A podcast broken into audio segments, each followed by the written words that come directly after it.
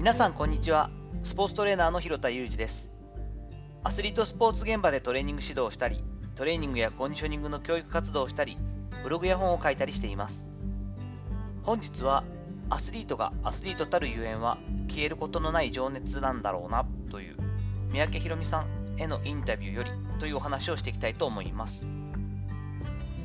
長らく日本の重量挙げ選手として活躍してきた三宅宏美選手。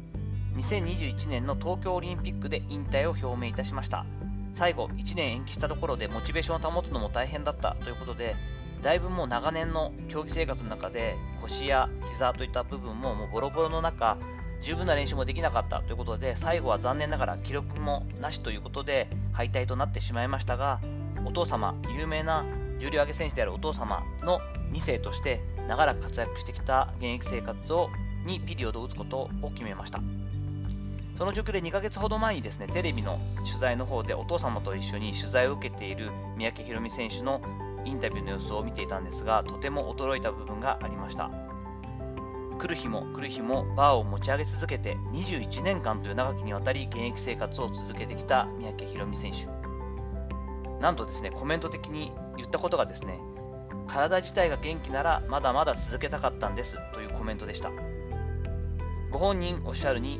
9割は苦しいこと、うまくいかないことばかりなんですけれども、でも残り1割が苦しいその9割を超える喜びなんですとおっしゃっていました。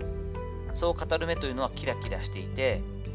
ああ、やっぱりこうこういうところが違うんだろうなと自分自身は随分感服したというか、感心したのを覚えています。例えば真剣な様子で引退後もですね軟式野球を楽しんでいるイチロー選手のプレーを動画で見る機会がありました。また YouTube で体操の技を紹介しているうちに熱くなって何度も何度も2回半ひねりに挑戦している田中理恵選手の元選手田中理恵さんの様子も YouTube で拝見したりしました。